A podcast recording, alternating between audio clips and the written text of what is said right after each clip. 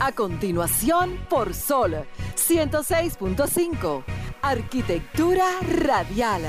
Diseño, urbanismo, ingeniería y todo lo referente a la construcción. Arquitectura radial. Con los arquitectos Luis Taveras y Gleinier Morel.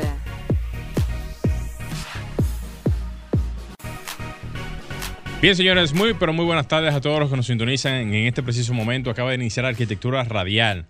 Señores, hoy justamente domingo 15, eh, como parte de los compromisos para el domingo, inician hoy a las 11 de la mañana, o ya iniciaron prácticamente bien temprano, en la mañana de hoy en el área de Villamella, donde el presidente Luis Abinader encabezará, encabezará o encabezó ya la inauguración del edificio que alojará las oficinas del ITLA, UAS, OPRED e Intran en la estación Mamá Tingó.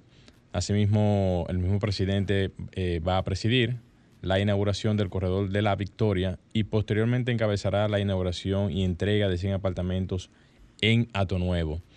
Con ¿Van a hacer extensiones de esas instituciones? Del ITLA, UAS eh, y bueno, también estas instituciones que la, encabezaron, OPRED, el Intran, en lo que es la estación de Mamatingó, que van a hacer ahora mismo, sí, eso, eso va a ser genial eso, porque estamos hablando de que el ITLA, que es una de las instituciones más importantes a nivel de tecnología aquí en el país, va a tener una extensión en un punto neurálgico que, o sea, anteriormente el ITLA había que irse prácticamente a... Allá a las Américas. A las Américas, media hora, una hora, dependiendo de la ubicación de la persona.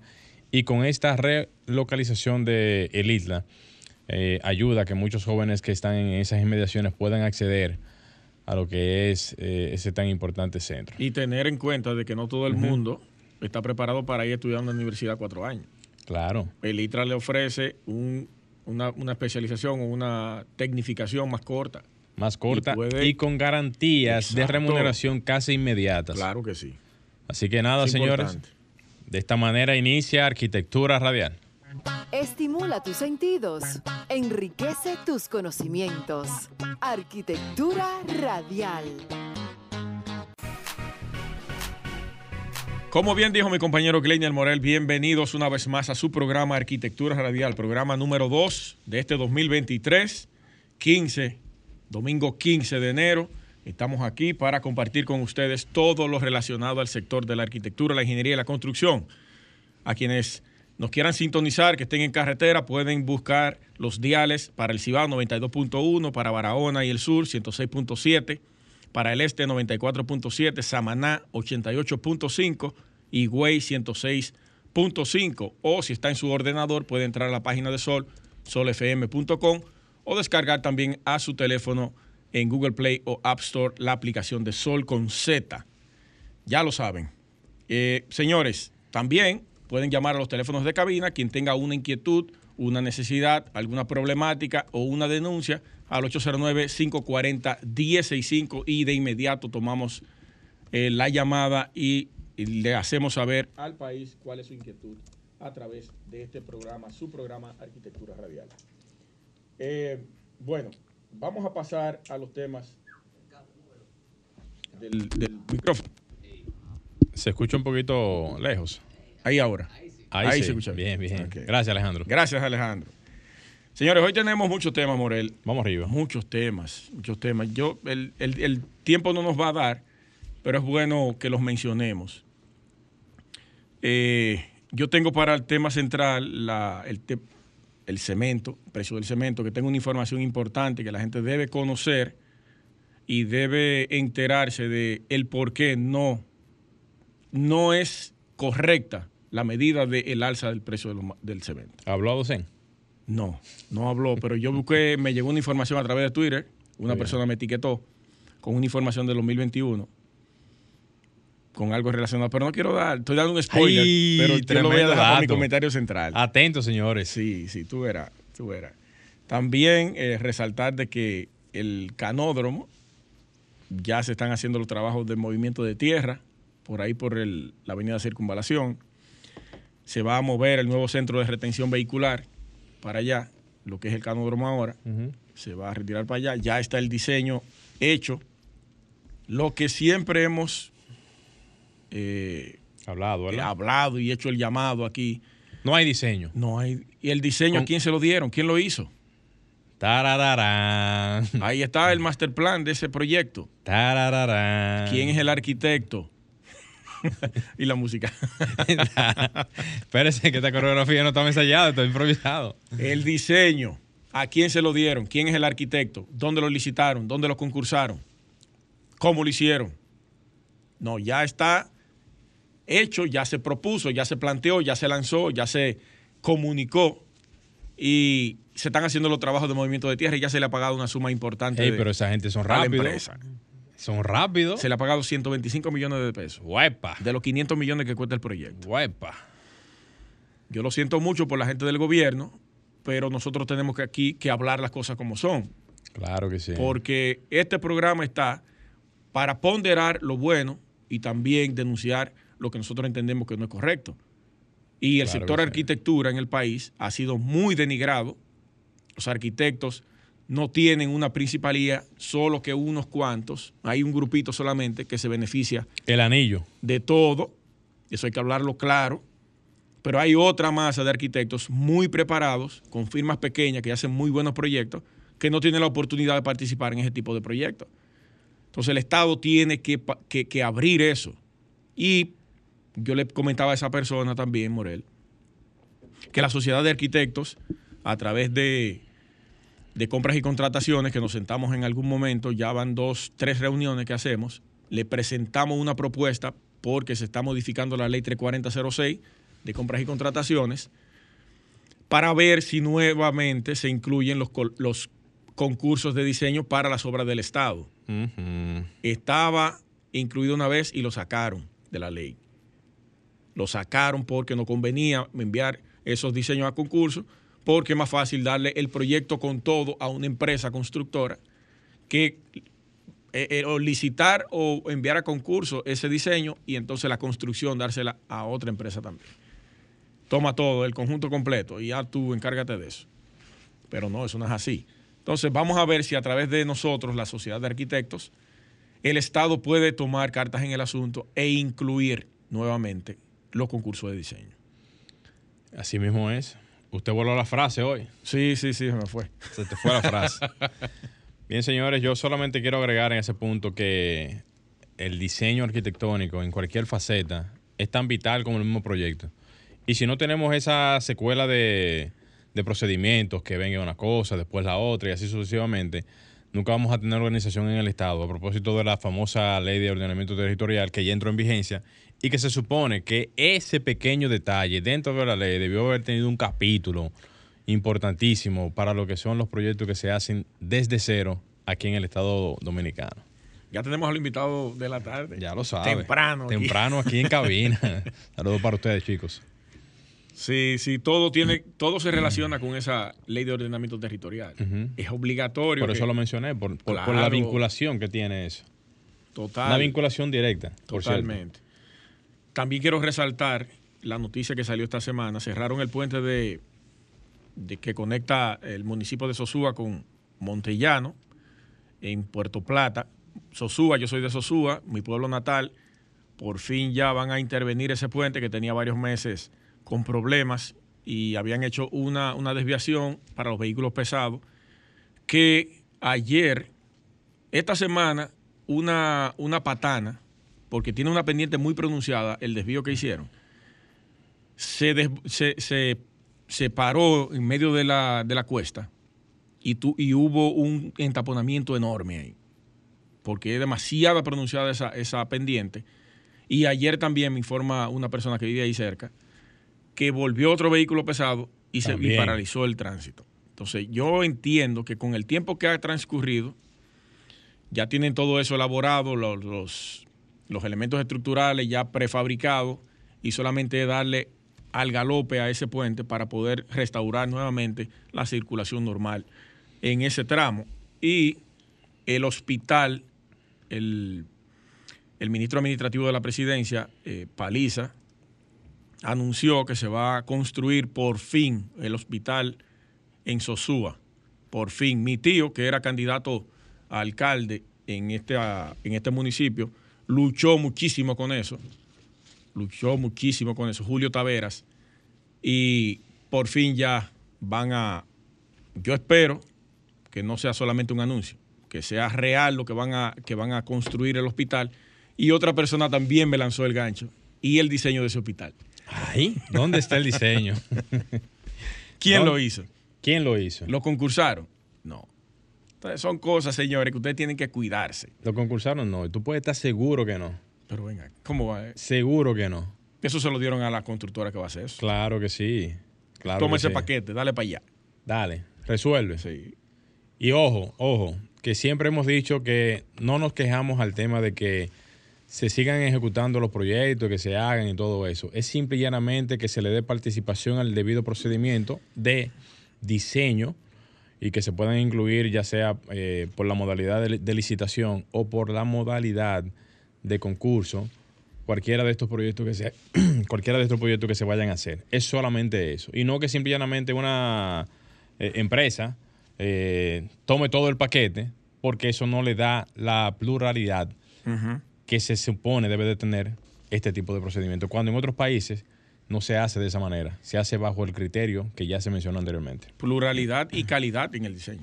Porque Lógico. cuando tú concursas con diferentes propuestas, tú vas a elegir la más conveniente, la que se adecue mejor al, al lugar Claro. y la que te convenga económicamente. Eso le conviene hasta el mismo Estado. Pero claro que sí.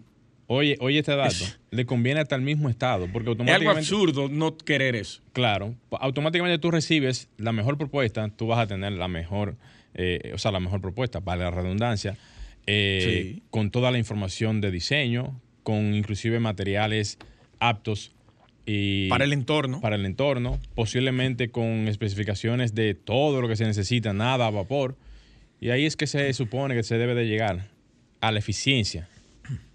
Antes de irnos a la pausa, eh, voy a leer esta denuncia. Eh, Esto es grave, Morel, atención. Usted que es un hombre que participa mucho en concursos y licitaciones. Alexander en Instagram me mencionó, me etiquetó junto a, a Luis Abinader y a Compras y puso atención Codia. Favor de intervenir, lo voy a leer textualmente lo que él me escribió. Favor intervenir antes las arbitrariedades que están cometiendo algunas instituciones a las licitaciones actualmente, pidiendo una famosa línea de crédito que va desde el 20% al 60% en algunos casos. ¿Quién tiene eso? Yo le voy a dar las instituciones ahora. Esto viola el principio de igualdad y transparencia entre oferentes. Favor interceder a favor de los pequeños ingenieros y pequeñas empresas que no pueden contra este requisito. Eso es mierda, es increíble.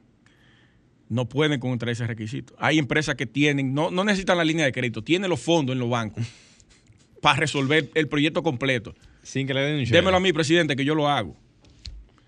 Y eso, esta gente no puede competir con esas empresas. No de, pueden. De ninguna manera. Y por ende solo participarán las empresas grandes. Algunas de estas instituciones son, ahí vamos, el MIBET, el Ministerio de Turismo y Proindustria. ¿Por qué el MIBET pa. baila en todo? En no todo una, eh. Qué Mierda, problema es. Qué vaina. Bueno, Vamos a hacer una pausa. Ahí está la información. Señores, Sí. no se muevan que seguidamente retornamos. Estás escuchando Arquitectura Radial. Bien, señores, continuamos en Arquitectura Ra- Radial. Y como siempre, tras eh, la pausa, siempre aprovechamos y mandamos unos saluditos bien especiales a todos los que nos siguen en las redes sociales y, por supuesto, a los que están desde su casita y sus automóviles. Aprovechando a la arquitecta Luisa Custodio, que nos sigue siempre y nos, y nos honra con su. Saludos para la queridísima Luisa Claro Custodio. que sí, César Fernández, Arquitecta, saludos. eh, a- también a Kelvin Tineo, eh, Eleazán León, eh, a, la, a la arquitecta Lucilis Mateo, eh, también a... Mi hermana Lucía. Así mismo es. Saludo para ti, colega. A Enríquez y a todos los que se van añadiendo al chat de Arquitectura Radial. Saludo para todos ustedes y también a los que nos escuchan vía la plataforma de Sol y, por supuesto, por la radio. Sánchez Manzano, que está por ahí también en ingeniería. Así es. Es un seguidor fiel y, un, y aporta muchísimos datos importantes en el tema de la, de la ingeniería al programa. Así es. Señores, vamos a pasar con el comentario del compañero Glender Morel. Bueno, perfecto. Muchísimas gracias, colega. Miren, señores, eh, nosotros que la semana pasada comenzamos a tocar algunos cuantos temas con relación a lo que la Embajada de Puerto Rico comenzó a anunciar de las participaciones de eh, personas para la parte laboral y todo lo que esto conlleva. Aprovecho también para hablar de lo que son algunos de los datos a nivel de salarios en lo que es la región. Recientemente salió un artículo que decía que República Dominicana es el tercer en cuanto, o sea, es el tercer más bajito en toda Latinoamérica en cuanto a salarios mínimos. Entre esto podríamos mencionar que ahora mismo dentro de ese ranking, Costa Rica tiene el salario mínimo más elevado, ojo con esto, con 603 dólares y para poner el, otro extremo, y Venezuela está en el otro extremo con nada más y nada menos que 8 dólares mensuales. Eso es una cifra que cuando yo la leí yo dije, pero ¿y es, ¿y es, en serio? De verdad, en serio, de verdad. Y fuera de todo este, este ranking, es bueno resaltar que independientemente de estas, estas cifras, cada país obedece a una realidad diferente. A pesar de que de República Dominicana tiene proyecciones que dicen que la macroeconomía y las cifras que cada año van manejándose en el Banco Central, tenemos proyecciones que cada año indican de que el Producto Interno Bruto y la economía del país sigue creciendo y este año también va a tener cifras positivas a diferencia de todos esos otros países, eh, lamentablemente todavía el tema de los salarios sigue siendo una carga impositiva para lo que es la clase social y esto no representa una especie como de compensación o no se refleja más bien lo que es el incremento en la economía del país versus lo que son los salarios en la misma economía. Esto revela o refleja más bien una especie de incongruencia en el sentido de que, si bien es cierto, como ya lo mencioné hace poco, la economía del país sigue creciendo en ámbitos muy claramente definidos, en la parte turística, en la parte de la construcción, en las exportaciones, importaciones y demás, pero en lo que tiene que ver el engranaje interno del país, todavía siguen habiendo o siguen existiendo eh, situaciones de este tipo, a pesar de que el año pasado, o hace un año y pico, se hicieron aumentos salariales que fueron prácticamente bien, bien recibidos por la población, principalmente en el área de la construcción.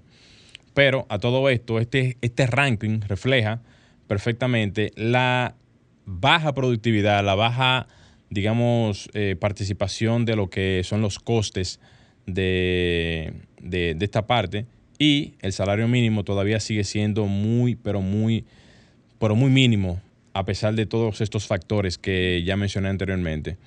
Entre esta lista podemos mencionar, aquí está el ranking, en donde, como mencioné al principio, Costa Rica tiene el ranking principal de 603 dólares, sigue Uruguay, o lo sigue en esta lista Uruguay, con aproximadamente 540 dólares, lo sigue Chile, que tiene un monto de 475 dólares mensuales, seguido de Ecuador con 450, Guatemala con 403, El Salvador 365, Paraguay con 349 dólares, Panamá con 346, Bolivia con 325, México 325 también. Me sorprendió mucho lo de México porque pensé que era un poquito más de ahí. Más alto, sí. Sí, más alto de ahí. Honduras con 316, Perú con 269, Brasil también me sorprendió ese monto, con 250, Colombia, que está por encima de República Dominicana, con 242, y entonces viene ya República Dominicana con 205, Argentina,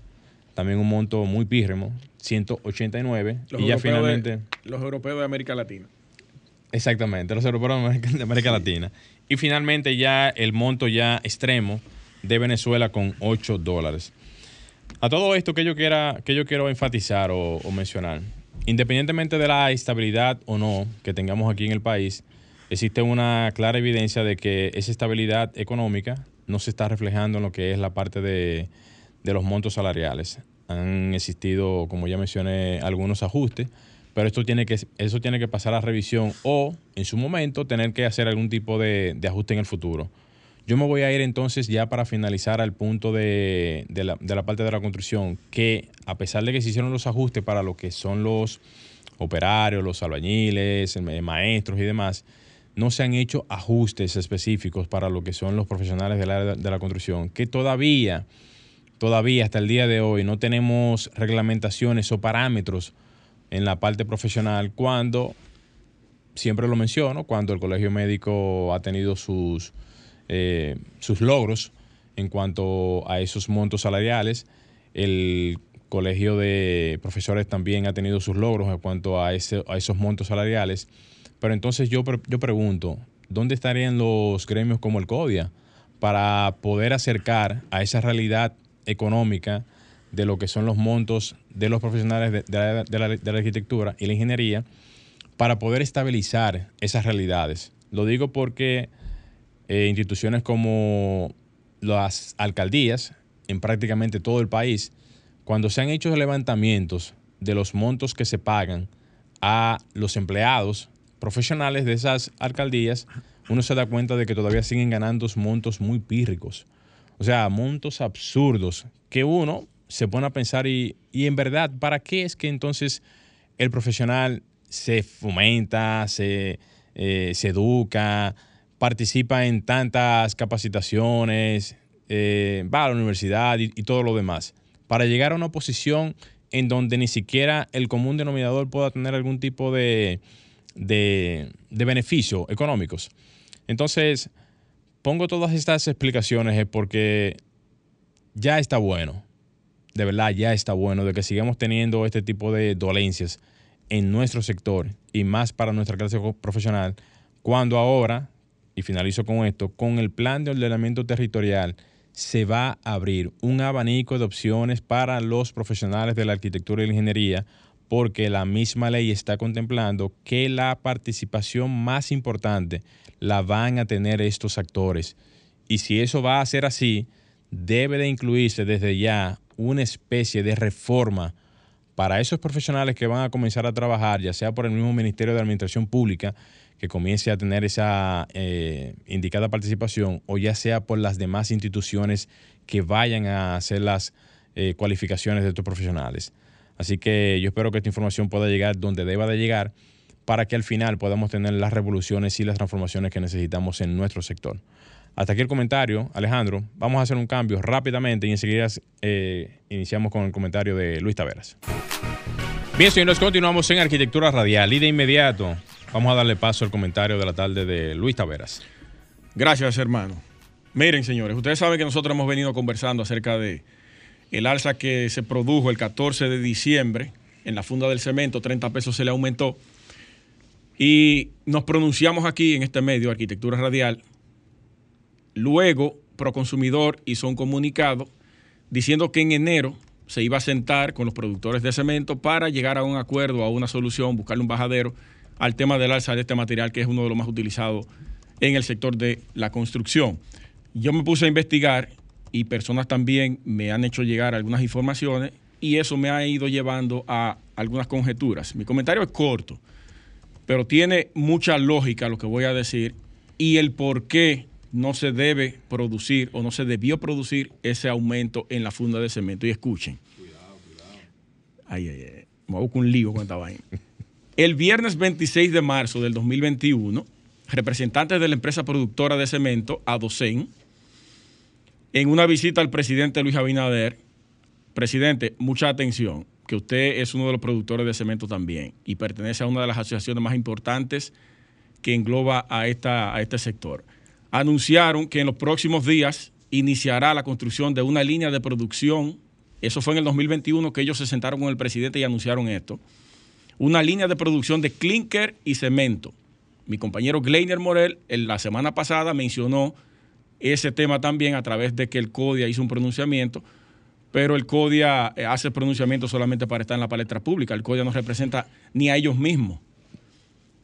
Eh, paralela a la ya existente en, en Sabana Grande, en Palenque, que ya está establecida, creo que fue en el 2016, que ellos mismos, a Docen, eh, eh, construyeron esta línea de producción de clinker y para el 2021 presentaron otra propuesta con un valor de 9 mil millones de pesos para ampliar la generación de este material, que era uno de los dolores de cabeza para nosotros en el país, porque había que importar el clinker para la fabricación del cemento en el país. Actualmente nosotros tenemos la posibilidad y la ventaja de producir clinker y generar el cemento aquí.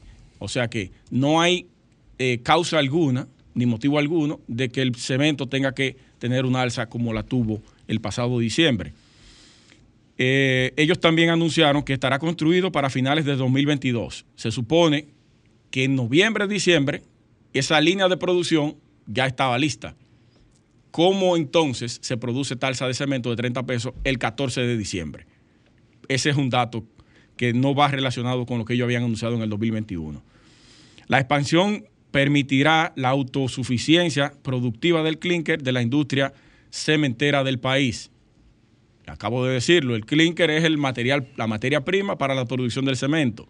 Ellos iban a generar una línea más amplia a la cual había ya establecida para que el cemento no tenga un alza como se produjo el pasado diciembre. Y de todos modos se produjo el aumento del, cemento. Adocen, que es una sociedad eh, de capital ítalo-dominicana vinculada al grupo Inicia, un lío, propiedad de la familia Vicini, también vinculada a Lisandro Macarrulla, que es uno de los productores asociado también a esa línea de producción de cemento y el sector construcción. El presidente de Adocen, Félix González, le hacemos un llamado desde nuestro programa con toda la buena intención del mundo de que pueda sentarse con nosotros a conversar y explicarnos y explicarle al país el por qué el alza del cemento. Porque Adocen es una asociación de los fabricantes de cemento que tiene dentro de ella, dentro de su cartera, las empresas de producción de cemento, Argos, Panam, Santo Domingo, que es del presidente Luis Abinader, Cemento Cibao, Cemex y Domicen, que es la empresa que iba a, construir la nueva línea de producción de clinker para la fabricación del cemento en el país. Entonces, yo creo que no hay eh, razón alguna para que el cemento tenga un alza si tenemos una línea de producción efectiva y con la magnitud con la que ellos propusieron en ese momento y que iba a estar lista para finales de 2022. Ahí está la información. Yo espero que puedan escuchar este llamado, que puedan sentarse con nosotros aquí y explicarle al sector construcción que espera una respuesta para mejorar eh, la, la, productividad y que no se encarezca tanto el tema de las viviendas y las construcciones en el país. Vamos a hacer un cambio, Alejandro, y regresamos con otros invitados de la tarde. Estás escuchando Arquitectura Radial. Bien, señores, continuamos en Arquitectura Radial. Señores, y de inmediato vamos a darle paso a nuestros invitados, a nuestros invitados de la tarde. Se me fue casi una S ahí, en, en trabalengua. Ellos son el licenciado Pedro eh, Clisante, eh, socio fundador de Anchor Group. Y también nos eh, Natalia hoy nos eh, honra con su presencia el licenciado Luther Emil Díaz. Luther, ¿tú no has tenido problema con, con, ese nombre de la gente queriendo... Cada, cada, cada, vez que tú entras. Él es gerente de riesgos generales en Anchor Group, corredores de seguros. Señores, con esta introducción y de esta manera, le damos un aplauso. Bienvenidos a Arquitectura ah, Radial. Estas personas aquí que nos honran con su presencia. ¿Cómo están ustedes? Señores. Todo bien, gracias a Dios. Gracias por venir. Gracias a ustedes por la invitación. es un honor. Mira, tú sabes que ese tema de los seguros y la fianza el sector lo desconoce en su mayoría.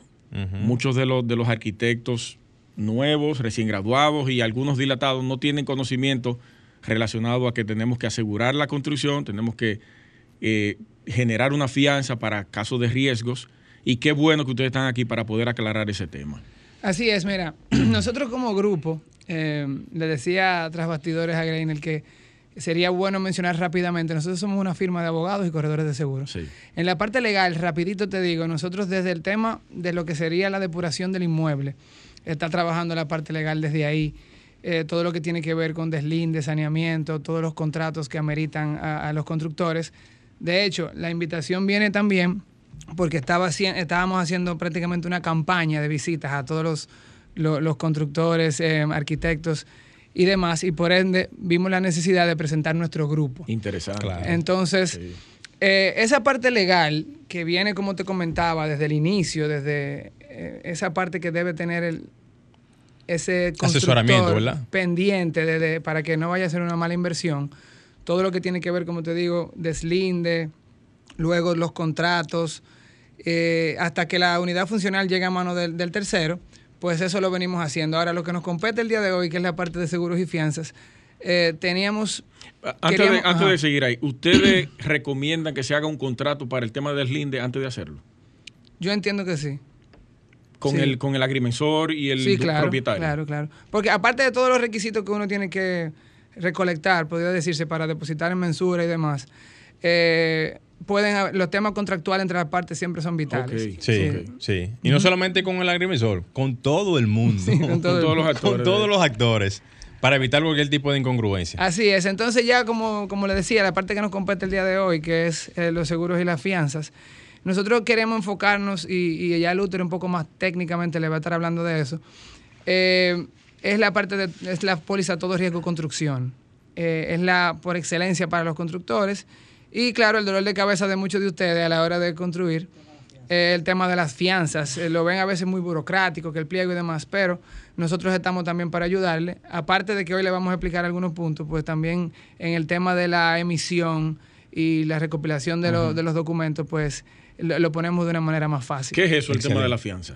Fianzas. Vamos a ver. Sí. Con las fianzas, antes de entrar a las fianzas, eh, ustedes saben que las, Acércate un poquito, riesgo, que- gracias. Sí. la, la falta de costumbre. Está El riesgo eh, de construcción, el ramo de la construcción, es un ramo muy especializado. Tú tienes toda una logística desde hacer un cronograma, planeamiento, diseño, la, constructora, la logística de transporte, que es bastante amplio. De ahí entonces la necesidad de que las aseguradoras y nosotros como asesores nos veamos la necesidad, para la redundancia, de enfocarnos en cómo asegurar esa obra para que si tú tienes una pérdida sea lo mínimo posible o el dolor de cabeza sea mínimo. Atención, eh, atención. A nadie le gusta asegurar nada. No. Nada.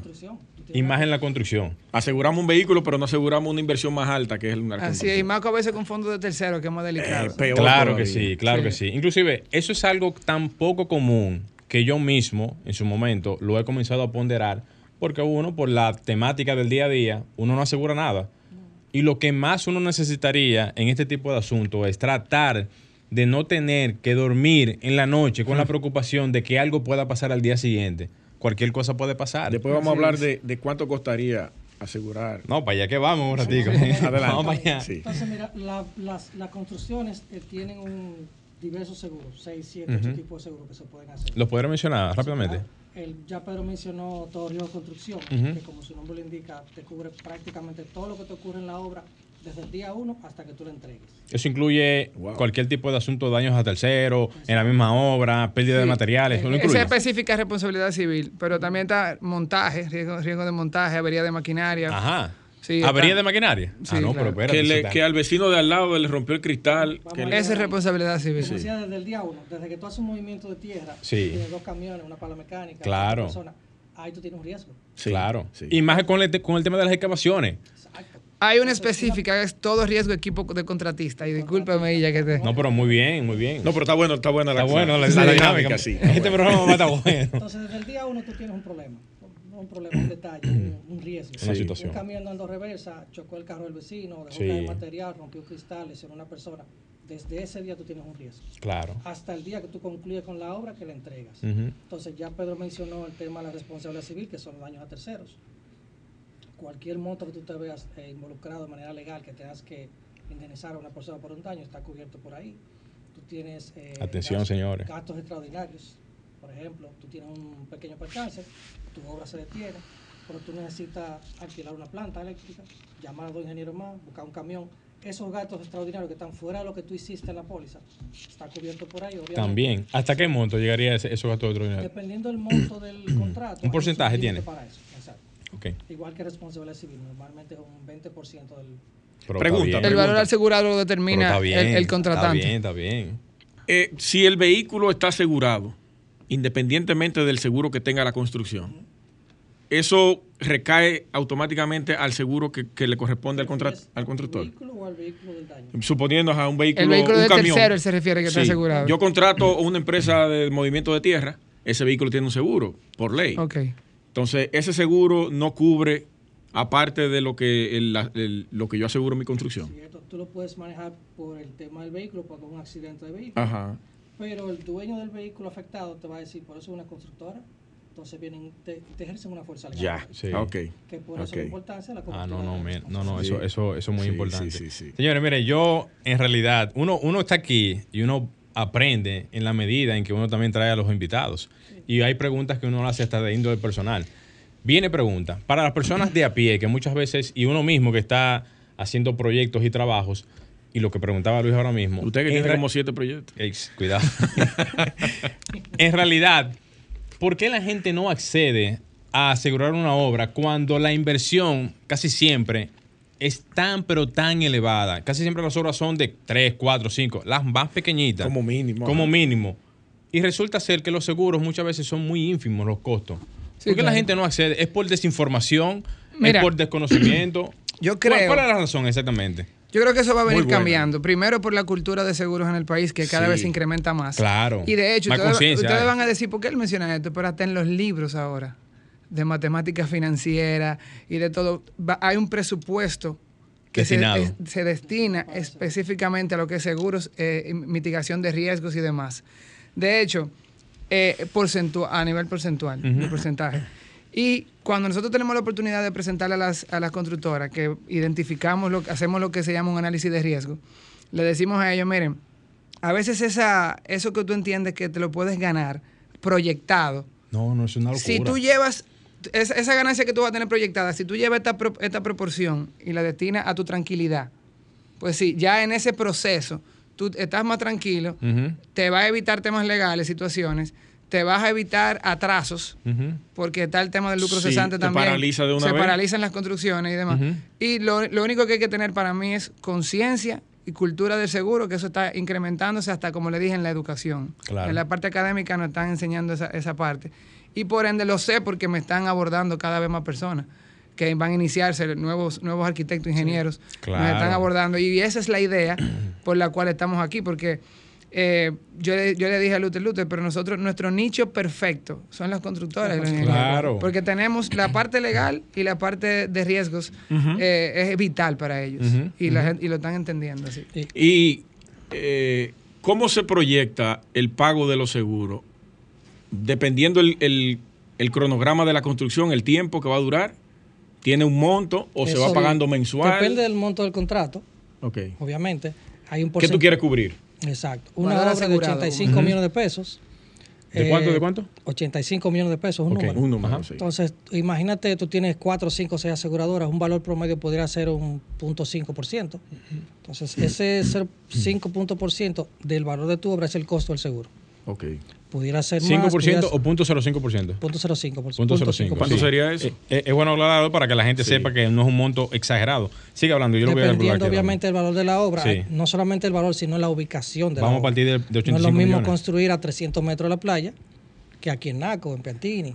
¿Cuál es la diferencia en el costo del- de la aseguración? Tú tienes un tema, eh, la temporada ciclónica, que de Cerca seis, de la playa. seis meses, Sí. exacto, tú tienes seis meses del año, donde tú estás de afectado por brisa, viento, lluvia.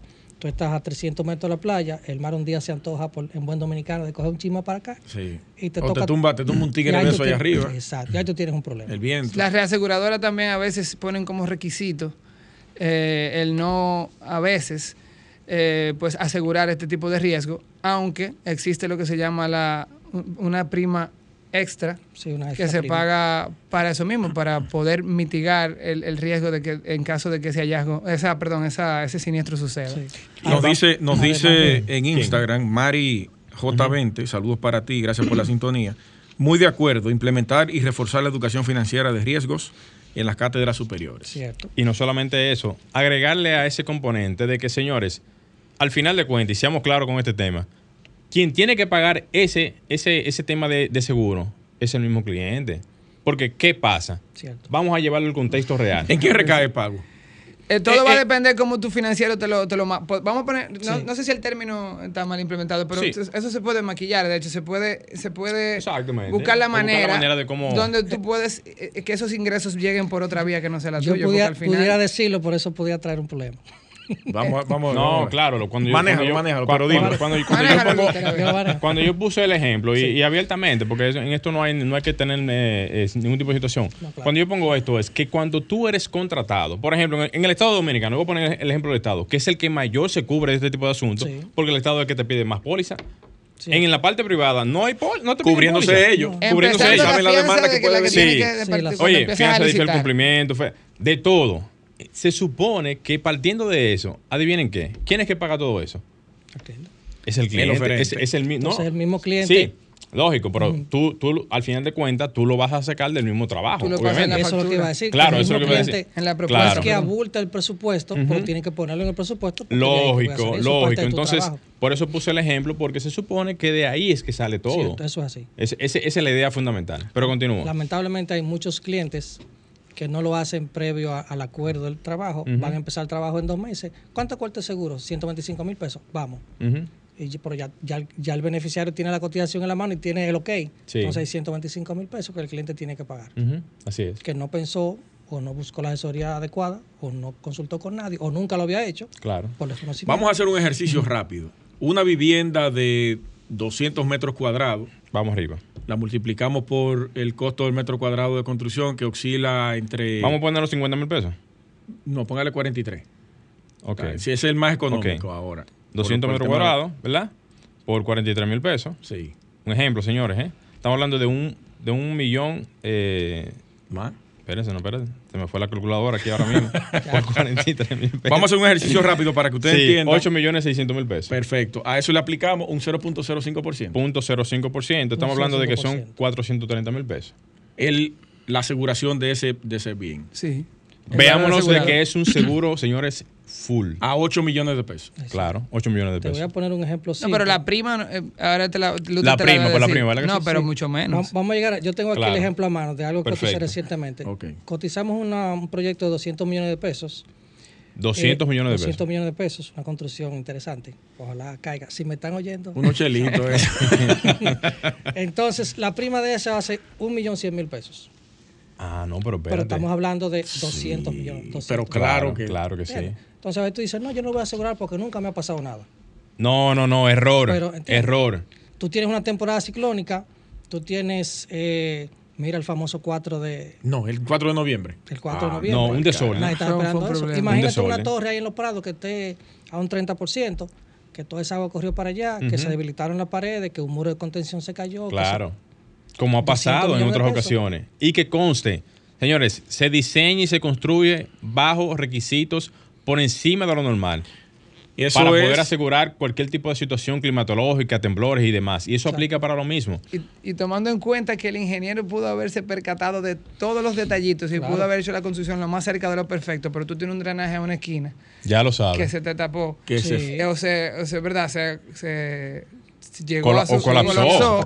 y entonces te, te genera esta inundación que no, que no es algo que tú controlas. Ujú. o sea, no, Es sea que- correcto. O sea que también eso, esa es otra cosa. Claro. Aparte de, de los de los temas de, de fuerza mayor y demás que hemos hablado aquí, que no lo controlamos. Hay seguros. Ah, perdón. Sí, que ahora que él mencionó eso de que, de que no lo controla, dentro de la cobertura de todo riesgo hay una que se llama error de diseño.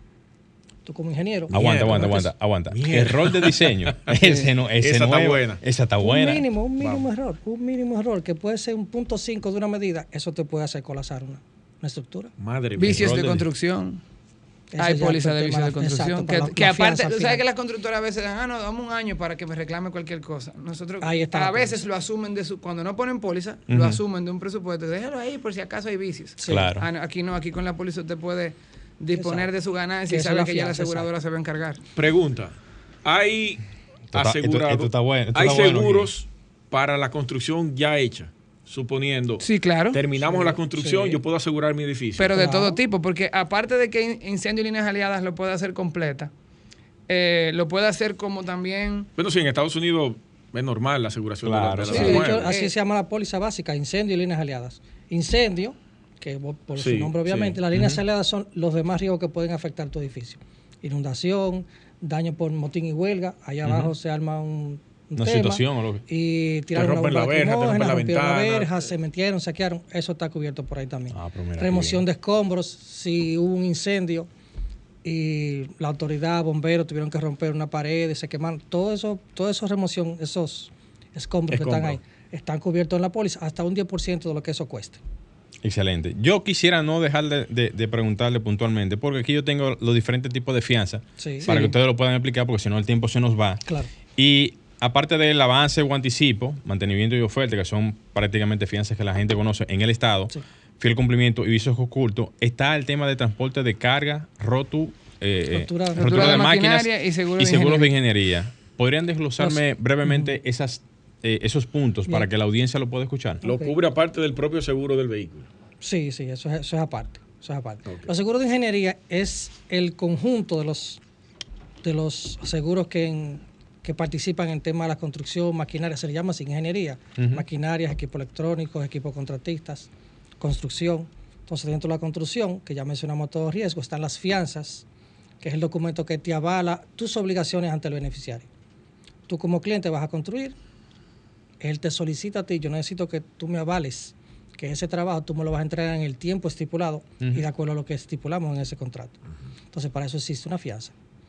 Que normalmente, eh, y también podemos decir el costo, eso es, la de fiel cumplimiento es el 1.25, 1.50, 1.60 del valor que te están solicitando. Nosotros entendemos como fianza a que cuando te meten preso tú pagas la fianza y te Exacto. Esa es la judicial. Esa es la judicial. Exacto, esa es la judicial. Señores, no es una fianza judicial que conste que estamos hablando de fianza de, riesgo de construcción. Explícala de nuevo. La fianza es el documento que te garantiza que tú vas a responder ante las obligaciones frente a un, a un beneficiario. Perfecto. Por ende, hasta desde la licitación, inicia la primera, como la mencionó el señor Gleider, que es la de avance y anticipo, luego entonces mantenimiento y oferta. La de fiel cumplimiento y vicios ocultos ya es cuando ya estás en la construcción, que ya te ganaste la obra y todo lo demás. Mantenimiento de oferta, el nombre podría explicarlo, pero bien. Entonces, tú haces una oferta de que yo te voy a vender X producto a tal precio. Cuando tú te ganas la obra, tú no me puedes cambiar el precio. Para eso hay una fianza. Claro, claro. Para eso hay una fianza. Claro. Eh, para cambiar el precio. No, para que no lo cambien. Para que no lo cambien también. Avalando que tú no me vas a cambiar el precio. Ya tú ganaste, entonces luego que tú ganaste, me cambiaste el precio. Tú tienes que mantener mi precio. Okay. ¿Verdad? Eso fue la cosa. Eso se da mucho en el Estado. Bastante. Por eso la solicitan. Se da mucho en el Con relación a lo que mencionaste ahorita, error de diseño. Sí. Me llega ahora, de acuerdo a lo que tú acabas de explicar. Nosotros tuvimos aquí la arquitecta Luisa Custodio, que tuvo un oh, problema el mismo 4 de noviembre por el tema de las inundaciones, su edificio colapsó oh. porque en el diseño hubo un error y no generaron los filtrantes necesarios o no se hizo el estudio de suelo para saber que ese suelo podía absorber cierta cantidad de agua y se saturó y colapsó. Mala cosa. ¿Qué pasa en ese caso? Un año después de haber entregado ese proyecto, hay que extender el seguro en ese caso. Eso fue, ya había, ella había entregado ya la obra. Sí, sí. Ya, ella estaba, ya ella compró. Para eso está ahí hace un año. La fianza que mencionó Pedro, que es vicios ocultos. La póliza de todo construcción, válido aclararlo, te cubre un año, el, un año no, perdón, el periodo de la obra. Pero tú tienes un periodo extendido de mantenimiento y prueba. Hay vicios ocultos, ahí explica. Tiempo de gracia que te da el propio seguro. Y luego, exacto, y luego viene la, la fianza de, de vicios ocultos. Yo te construí, pero yo tengo, perdón, yo tengo cinco o seis meses adicionales para verificar que todo está correcto. Si lamentablemente esos, esa inundación no ocurrió de de esos seis meses, ya correrá por cuenta de... Y ver si el contratista o el constructor aseguró la obra. Exacto. Y, y, luego de que pase un tiempo prudente, que ya no va a ser un vicio oculto, eh, ya va a ser algo de un daño de una estructura que viene por el tiempo o por algo del ambiente que esté pasando ahí. Ya ese condominio, pues cada quien de manera individual o pacta su póliza de incendio y líneas aliadas, cada quien, cada propietario, o la parte del, uso común del condominio, pues también como, como compañía a veces eh, que se encargan del mantenimiento, pues puede también asegurar estas áreas.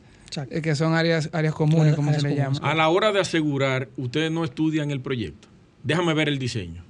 Normalmente lo hace la aseguradora. Te pide un cronograma, no te pide el diseño. El diseño no. No. Lo que hace Porque que ahí es que está el mayor problema. Exacto. Porque eh, se somete un proyecto para aprobación y se construye otro en muchos casos. Sí, claro. Y por eso que surgen los, los eh, ellos, ellos, tienen sus técnicos internamente que se encargan de evaluar los proyectos. Nosotros como analistas, todo lo que hacemos es, ok, ¿cuánto tú tienes de presupuesto? ¿Cuánto tú estilas o cuánto vas a destinar para temas de, riesgo. Porque, por ejemplo, hay, veces que personas entienden que nosotros queremos venderle muchas pólizas, riesgos asegurables, riesgos asegurables, asegurarlo todo. No. Muchas veces yo te puedo decir, mira, este equipo, si tú, no, si tú vas a estar trabajando en horas de madrugada, eh, tenemos este riesgo menos, mira, esta, esta retro no la, no la pongas en, no la, no la, no, la incluyas. O este, este otra cosa, pues no lo incluya de manera tal que si tu presupuesto no te da, yo no te, yo no te voy a decir asegúralo todo. Por eso se hace el análisis de riesgos, nosotros, lo hacemos. Ahora, ya la aseguradora, sí. claro, porque no le voy a gastar todo el presupuesto en póliza, claro, Son recomendaciones. El Ahora, la aseguradora sí internamente se encarga de evaluar esos planos, esos proyectos, porque ellos pueden decir si se lo van a, van a asumir el riesgo. Eso, eso que tú acabas de decir es tan importante como todo lo explicado, porque señores, es verdad lo que tú dices, eh, Pedro hay muchísimas cosas que se pueden asegurar y cuando tú vienes a ver, el monto se puede salir del contexto y tú quizás tenerle miedo a asegurar. Y por eso te asustes en el próximo proyecto, Entonces, no, nos tú llamas. Lo que es que puntualmente analizas tus riesgos, ves cuáles son los puntos más importantes y tú dices, no, mira, yo quiero asegurarme en esto, en aquello y lo otro, porque en verdad hay muchas cosas que son dominables desde el punto de vista de, lo que son los proyectos y hay cosas que ya están aseguradas. Cierto. Con otras pólizas. Entonces no es, eh, no es pertinente. O que lo puedo asumir.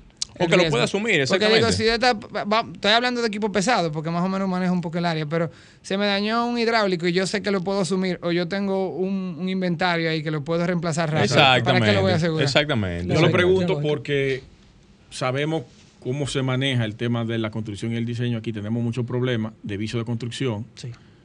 Y asegurar algo que tú no desconoces sería eh, poner en riesgo incluso la, el el capital de la empresa aseguradora. El capital de la empresa y los terceros. Exacto. Porque tú tienes un edificio alrededor, en un área residencial, cuando esos colapse, tú sabes que va a haber un problema fuerte. Va a haber un daño colateral automático. Yo quiero hacer una pregunta rápido y ya para finalizar y recoger, porque sería bueno dejar la información de que las personas puedan conocer un poquito de ustedes. Esta gente debería tener una sección aquí. De verdad que sí. Yo creo que, yo creo que sí, yo creo que sí.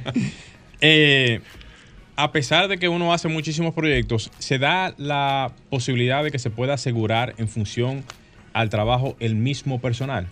Por ejemplo, hay personas que tú las contratas específicamente bajo el criterio de hacer trabajos específicos y no están en una planilla profesional, digo, eh, eh, eh, de, la empresa para, para esos fines. Y son personas que aunque no están dentro de lo que es el, proyecto en sí, van al proyecto a hacer un trabajo específico. ¿Se puede poner ese personal para ese tipo de fines? Dentro de la póliza de todo de construcción, tú tienes el responsabilidad civil cruzada, que es como se llama la cobertura. Esto es amplio, ¿sabes? Sí, no, especializado.